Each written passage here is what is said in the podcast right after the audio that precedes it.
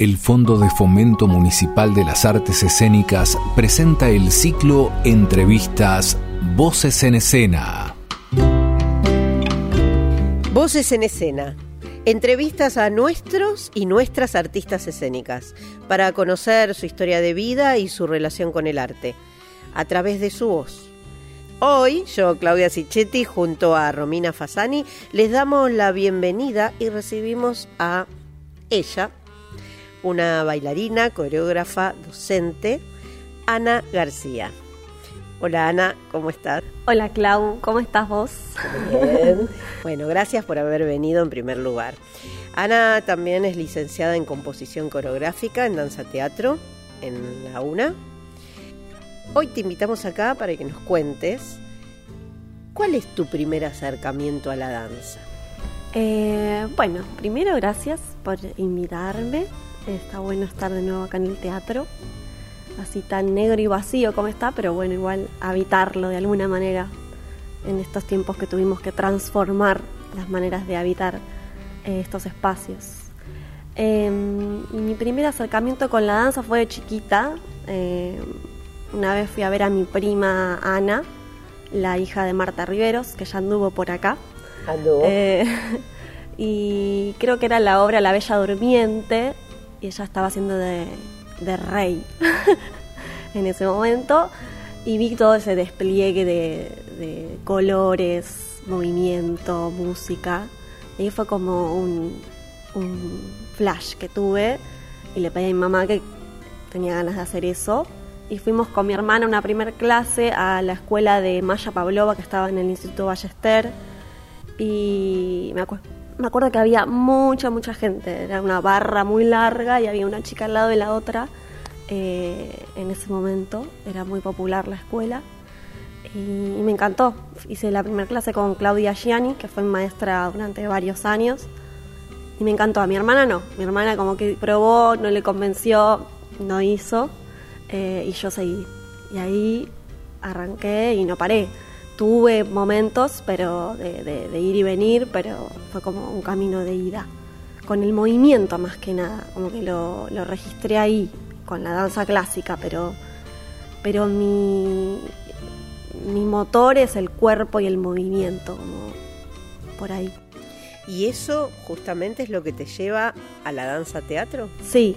Bueno, hice todo ese recorrido con Claudia, sostuve hasta el final de lo que fue su escuela porque empezó acá el país este, en un momento medio turbulento que fue en los, noven, en los, noven, los, últimos años de los 90 y 2001, que de hecho ahí la escuela cierra, fueron como seis años, cinco años que estuve con Claudia, fui su última alumna, me dijo, se agachó y me dice, Anita, me voy, no, la escuela cierra, no podemos seguir, ella se fue a España y ahí fue como que tuve un impas porque yo estaba como enamorada de, mi maestra, fue como este, un amor muy profundo que tenía con ella y no quería ir con otra docente. Entonces tuve como un par de años en los que empecé a hacer patín artístico, medio que llené ese vacío que me generó no tener más danza clásica eh, y lo llené con el patín, que también me encantó.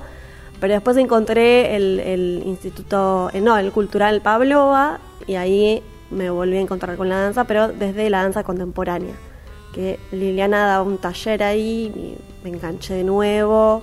Después el taller lo empezó a dar Laura Figueiras, que con ella había poshecho la escuela de, de Maya Pavlova, entonces me reencontré también con, con una parte de lo que fuese pasado primero con la danza.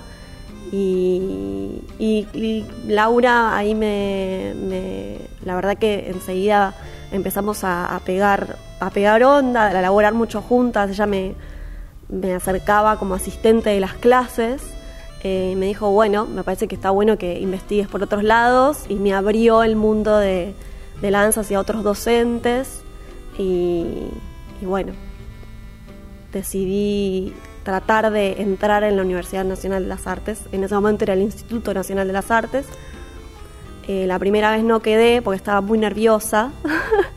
eh, tenía que dar una audición que era bastante estricta, me acuerdo que le hicimos con Malena Pastorino. Uh eh, y, no quedé, porque en realidad yo había estado estudiando el CBC de parabiología eh, y en el medio de ese estudio me di cuenta que no podía dejar la danza, cuando no podía ir a una clase de danza era como algo terrible. Eh, y bueno, dije, no, claramente mi, mi, espacio, mi lugar está ahí, en el movimiento. Entonces lo dejé para la danza y eso tenía mucha carga emocional para mí, se ve. Eh, no pude y al siguiente año este, volví a intentarlo y quedé y ahí ya, este, nada, seguí hasta graduarme. Por suerte fueron largos años porque la carrera es larga, pero logré terminarla hace tres años y, y fue un camino lindo en la universidad también. ¿Y tus espectáculos, por lo menos los que yo vi, tienen mucho de danza teatro? Mm, creo que la danza teatro también aparece porque mi familia por parte de mi papá, eh, Marta, mi prima, eh, también ellas hacían mucho teatro y yo iba a ver mucho teatro. Entonces ahí había algo como que me, que me enganchaba, ¿no? No era solo la danza, sino el despliegue de las artes escénicas en general. Eh, que empezó en mí en la danza clásica, pero enseguida fue mutando hacia la danza contemporánea y después encontré esta carrera que se llamaba danza teatro, que unía estos dos mundos que me, me parecía que, eran los que me terminaban de, convencer que por ahí era una búsqueda posible para mí. Y, sí, elegí la carrera de danza teatro y las obras están muy embarcadas en eso, ¿no? Como tratar de utilizar de cada área de las artes eh, un poquito, no solo quedarnos con la sino mezclar lo que son las artes plásticas, la música, la danza y el teatro. Cuanto más la poesía, este, cuanto más podamos agarrar y robar de otras áreas, mejor. Eh, y creo que en la carrera universitaria donde terminé de encontrar mi camino fue en la cátedra de, Luisiana Acuña y Luis Biasotto, los, el grupo CRAP. Ahí es donde dije, sí, esto es lo que quiero hacer. Eh, porque ellos traían esto, traían como muchas, mucha información de otros mundos, abrían los mundos, ¿no? Traían artistas plásticos, cine, eh, música y, dije, bueno, claro, se puede usar todo eh, y, y podemos jugar con todo ese mundo que, que ofrecen las artes en general. Sí, y las artes escénicas que nuclean todo eso. Que nuclean todo eso, claro. Sí, sí, sí. Podemos decir que acá lo familiar tuvo mucha incidencia también, mucha incidencia, pero sí todo, todo ese entorno, tías, primos. De hecho, mi tía, eh, cuando se enteró que iba a hacer la carrera, se emocionó un montón. Este, para ella, de hecho para mí fue importante que ellas, eh, mi prima y mi tía, eh, se emocionaran de esa manera y, abrazaran eso que yo estaba decidiendo.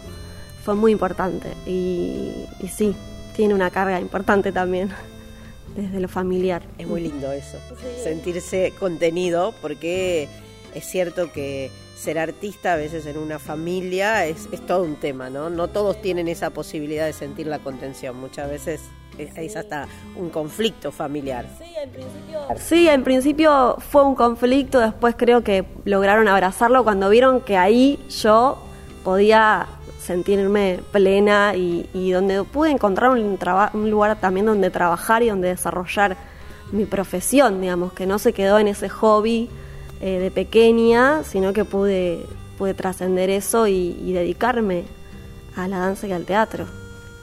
Que no es fácil, pero, pero es, es lo más genuino en mí para hacer. Si hay una manera de comunicarme y de hacer algo en este mundo es a través de, de las artes escénicas. ¿Y hoy? Y hoy eh, también encuentro en las artes escénicas con mi grupo Marina Wilson. Mi grupo, no, el grupo. Somos un, eh, un grupo de todas eh, con el que estamos laburando un montón. Es un grupo que se arrastra desde la Universidad Nacional de las Artes. Ahí nos conocimos y de hecho nada, este espacio que, que esa cátedra de Luis y Luciana también nos, nos juntó de alguna manera.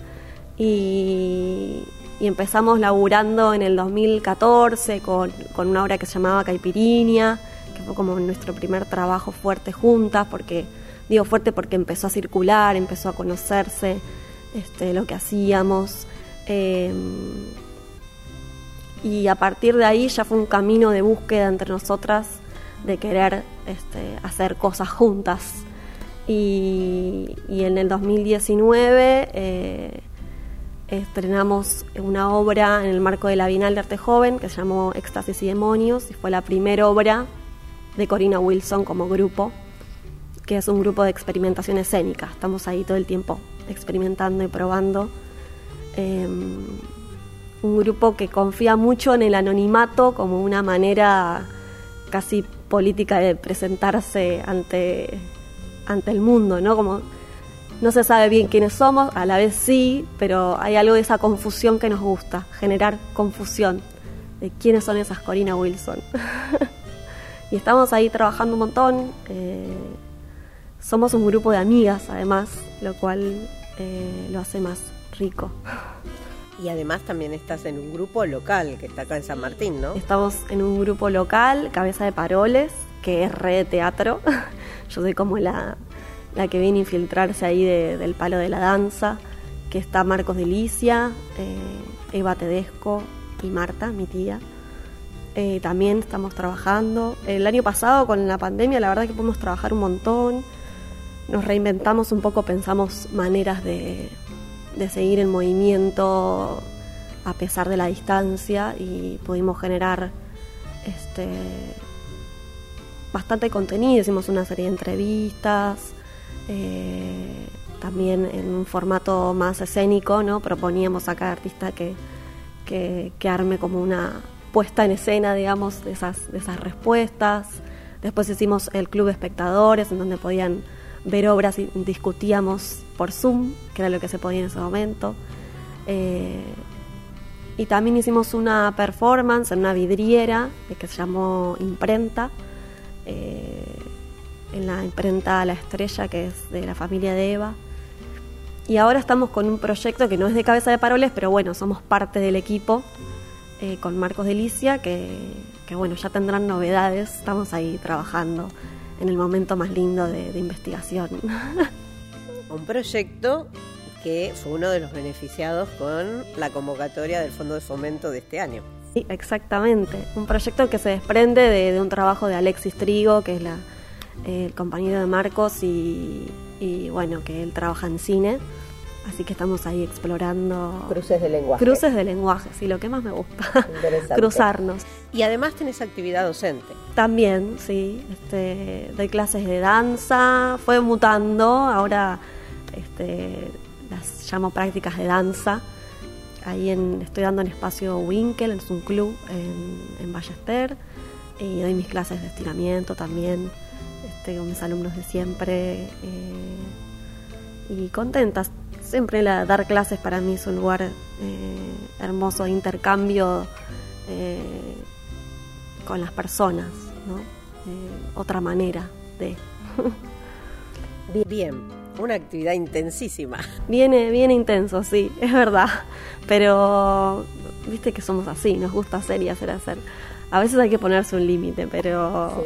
es necesario. Pero está bueno creo que en la pandemia estuvimos muy adentro y ahora también apareció todo junto eh, y quiere queremos hacer todo, pero pero bueno hay que aprovechar el momento también, eh, el impulso y hacer. Aunque es difícil, eh, estamos también en un momento que es difícil generar discurso en las obras, ¿no? Después de todo lo que pasó en la pandemia, nos preguntamos qué se dice ahora, cómo se genera discurso en este contexto. Y estamos como con esas preguntas también. Sí, es un momento muy particular. La pandemia, mm, las distintas cuestiones sociales, los distintos movimientos, ¿no? Las cuestiones de género, el feminismo, el avance de, ciertas eh, líneas de pensamiento bastante derechosas o de derecha, ¿no? Como que es un momento donde creo que desde las artes escénicas se abre un montón de preguntas con respecto a cómo eh, abarcar o abordar, mejor dicho. De, Sí, totalmente. Estamos como en esa búsqueda. En esa búsqueda, sí. A ver de qué manera. Y yo creo que un poco es seguir generando preguntas y confusión. No es aclarar nada porque eh, ni, ni ir con verdades, por lo menos desde nuestro lugar, como bueno, seguir preguntándonos hacia dónde estamos yendo, que cómo se sigue. Solamente estimular la actitud crítica, poder escuchar y tener una postura de expectación hacia eso y ponerlo en cuestionamiento me parece que es un montón. Creo que eso es la función que tenemos, ¿no? Como artistas. Después cada uno llegará a sus propias reglas. Y sí, cada uno con su recorrido tendrá su interpretación. Ana, mil gracias por haber venido. Gracias a ustedes. Por habernos contado un poquito de tu historia. Nos despedimos acá con Ana para volver a reencontrarnos con una nueva historia, con nuevas voces, en Voces en Escena. Hasta pronto. Presentó Municipalidad de San Martín. Estado presente.